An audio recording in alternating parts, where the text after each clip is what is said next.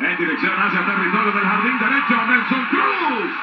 No puede quedarse con la pelota. Para libre del empate. Pasa el triple para David Freeze. Hay que creer la tradición. Los Cardenales, amigos, llevan la serie a un séptimo y decisivo partido. Bueno, señores, los Cardenales están haciendo algo grande. Diez y medio detrás. Vencieron a los grandes favoritos Phillies de Filadelfia.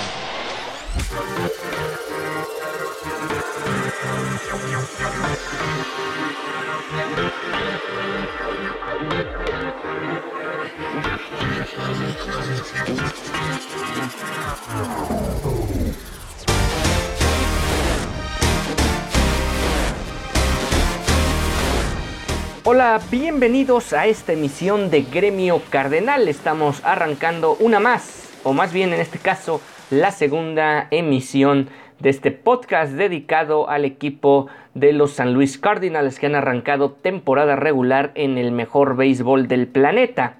Una temporada, o más bien una semana, que hay que recordarles justamente eh, hace siete días hacíamos la, primera emisión de estos programas sobre San Luis. Y bueno, eh, ha sido una semana de pocos partidos porque el equipo de los Cardenales no han podido jugar más que escasamente cuatro duelos.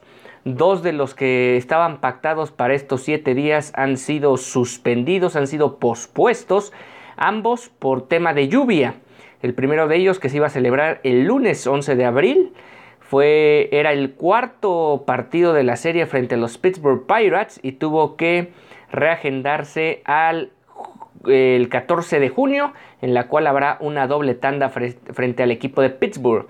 Y el siguiente duelo que también tuvo que suspenderse y postergar su, su realización fue el duelo del día miércoles 13 de abril, cuando San Luis también recibía en una serie corta de dos duelos interconferencias, interligas, a los Kansas City Royals, otro duelo que también tuvo que irse a otro lado.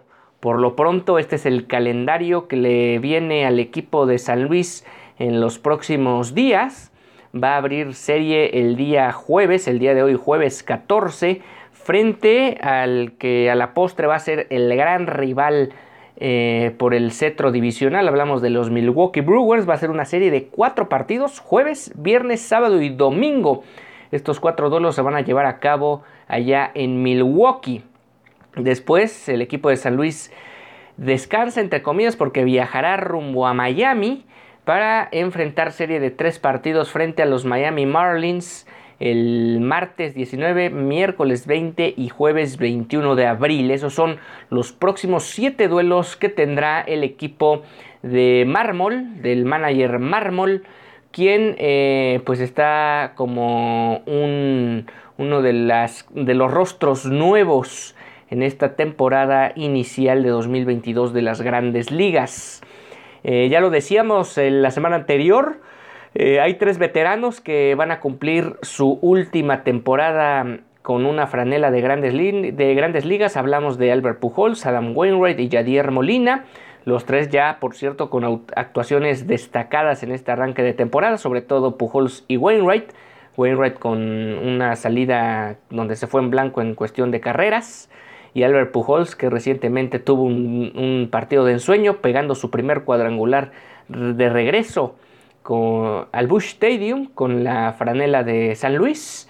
Y bueno, Yadir Molina que no deja de ser un incansable capitán dentro del terreno de juego.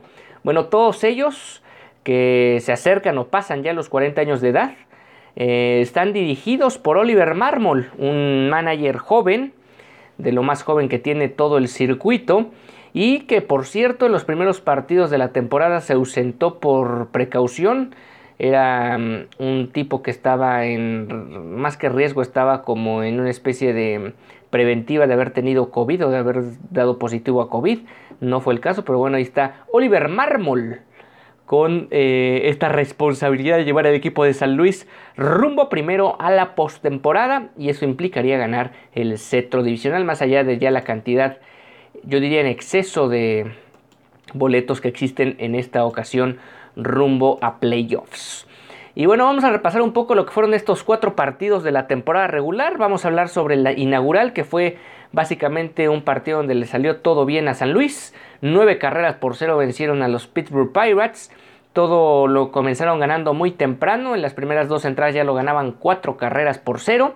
Y lo decíamos, Adam Wainwright lanzó un partido bastante bueno, una salida de calidad de seis entradas, solo permitió cinco hits y mandó a morder el polvo a seis de sus adversarios. El más destacado con el madero fue Tyler O'Neill, que también hay que recordar fue de los tres cardenales que logró 30 eh, o más cuadrangulares la temporada anterior. Bueno, inició a tambor batiente en este partido inaugural, yéndose de 2-3 y con home incluido, además de haber producido 5 de las 9 carreras que anotó San Luis en el duelo. Y otra situación, pues que es más circunstancial que otra cosa, pero bueno, al final de cuentas habla de la paciencia que tuvo en el plato, es lo de Paul Goldschmidt, que tuvo cuatro bases por bolas durante todo el encuentro. Eso fue el pasado jueves. Después enfrentaron, bueno, el viernes no jugaron y volvieron a jugar hasta el, viernes por la, perdón, el sábado por la tarde enfrentaron el segundo duelo de cuatro, lo que entonces, en ese entonces es una serie de cuatro partidos, y ganaron seis carreras a dos. En este caso, el abridor de San Luis eh, tuvo algunos problemas. Hablamos de Mike Nicolas, quien tuvo problemas al inicio del partido. De hecho, tuvo que salir temprano, no aguantó de completar el duelo, ni, digamos ni siquiera para las cinco salidas que le permitieran la victoria del duelo. Ya lo ganaba San Luis cinco carreras a dos al final de la quinta entrada, más bien seis a dos al final de la quinta entrada, que al final fue cinco carreras a dos, perdón, sí, al final la quinta entrada, que es lo que marca para llevarse el duelo o, llevarse la edición como abridor. Bueno, ni siquiera pudo completarlo Nicolás y por eso eh, el triunfo fue ya para el bullpen, en este caso Whitley, un partido donde ya permitieron las primeras carreras del duelo. Hubo descontrol de Nicolás, eso obviamente provocó que en su momento Pittsburgh tomara una ventaja inicial, pero después San Luis pudo darle la vuelta a la tortilla. Y finalmente Pittsburgh pudo ganar uno de los tres duelos el domingo, vencieron al, al nuevo eh, prospecto que tiene este equipo de San Luis. Hablamos de Mats. Quien, por cierto, bueno, antes de eso, destacar lo que hizo Arenado en, la, en el segundo duelo, metiendo dos home runs. Em, en este tercer duelo, bueno, eh, Pittsburgh sobre todo tomó una ventaja amplia al finalizar la tercera parte alta del duelo, la tercera, alta, la tercera entrada, la alta de la tercera entrada. Cinco carreras le despacharon en ese momento a Mats y, y el picheo de San Luis y con eso tomaron una ventaja que ya no perdería Pittsburgh y con esto se llevaban la victoria allá en San Luis. Eh, lo más destacado del equipo de los Pájaros Rojos fue lo de Dylan Carlson, que se fue de 2-2 con base por bolas, además de un doblete y una remolcada. Y Woodfroth, que tuvo que entrar a hacer un relevo largo de tres entradas, solo permitió dos hits y tres ponches. Y ya para el lunes se suspendió el duelo ya mencionado y tuvieron que jugar hasta el martes los Cardenales frente al equipo de los Royals. En un duelo donde fue de toma y daca. San Luis tomó la ventaja tres carreras por cero en la primera entrada. Después Kansas inmediatamente consiguió empatar el duelo 3 a 3 y posteriormente San Luis volvió a anotar tres carreras en, el cuarto periodo y con esto mm, cimentaron lo que sería la postre la tercera victoria de la temporada. Eh, este partido incluyó el desafío de Lance Lynch, quien estuvo lanzando por parte del equipo visitante, que recuerda que este duelo es eh, a cierto punto tradicional porque estamos hablando de un tipo que pues vaya digo, un equipo que juega en el mismo estado, hablamos de Missouri, también Kansas City forma parte de Missouri, y San Luis lo mismo, por lo tanto era el duelo del estado, o una serie del estado, que se terminó convirtiendo solo en un duelo, porque lo había mencionado que no se pudo jugar el miércoles, y bueno, San Luis pudo ganar el duelo, aunque de forma apretada, con salvamento de por medio del mexicano eh, Giovanni Gallegos, que consiguió el primero de la temporada, no había tenido oportunidad de salvar un duelo, dada la holgura de los dos marcadores anteriores, pero en este caso sí lo pudieron lograr. Y obviamente en una situación emotiva que ya se estaba planteando desde el jueves pasado, ya lo hablábamos en la emisión anterior, pues este regreso de Pujols, el adiós de Wainwright, del propio Pujols y de Molina, todo lo que se ha hablado al respecto. Y qué decir de este duelo donde Pujols se despachó con la cuchara grande, bateo de 3-4 con cuadrangular incluido, fue el 680 de su carrera y con esto se pone a solo 20 bambinazos de la histórica marca de 700 que muy muy pocos peloteros a lo largo de los más de 100 años de historia de las grandes ligas han conseguido en su carrera. Un partido donde por cierto eh, no vimos en acción desde un inicio a Yadier Molina, vimos a Knisser, el catcher suplente de San Luis y que muy probablemente se va a convertir en el titular el año siguiente. Vamos a ver cómo se va manejando esta situación porque va a ser un enorme, enorme hueco que tiene que cubrir la persona que se encargue de la receptoría de San Luis para el 2023. Por lo pronto Kirchner lo hizo bien porque bateó de 1-3 con cuadrangular, base por bolas, tres remolcadas.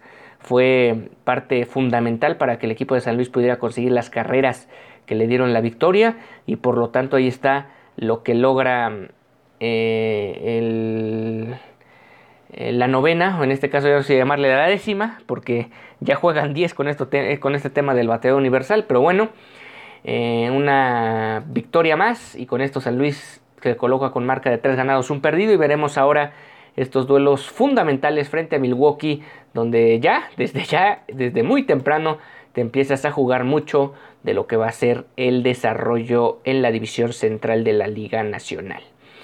Y bueno, después de esta pues mini semana que se tuvo como media semana, eh, las grandes ligas como es habitual nombran tanto a un jugador de la Liga Nacional como de la Liga Americana el jugador de la semana.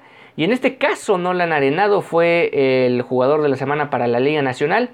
En estos primeros tres partidos empujó siete carreras, además de cinco extra bases.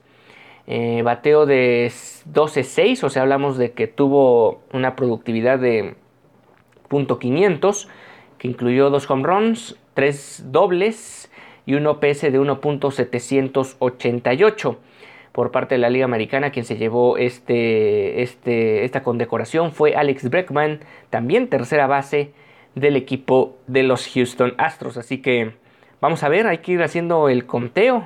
Eh, hay que decirlo, es muy poca la muestra, pero vamos a ver cuántos peloteros de San Luis y cuántos en, conjunto consiguen estas distinciones de jugador de la semana para irlo tomando en cuenta conforme vaya avanzando la temporada. Pues ahí está, hasta aquí estamos dando, digamos, el reporte de lo que ha sido esta primera, esta primera semana de actividades del equipo de San Luis.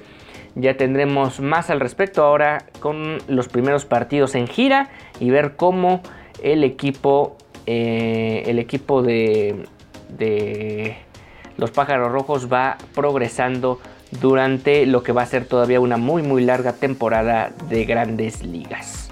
Con esto estamos llegando al final de esta emisión de Gremio Cardenal. Nos encontramos la semana entrante con más para todos ustedes.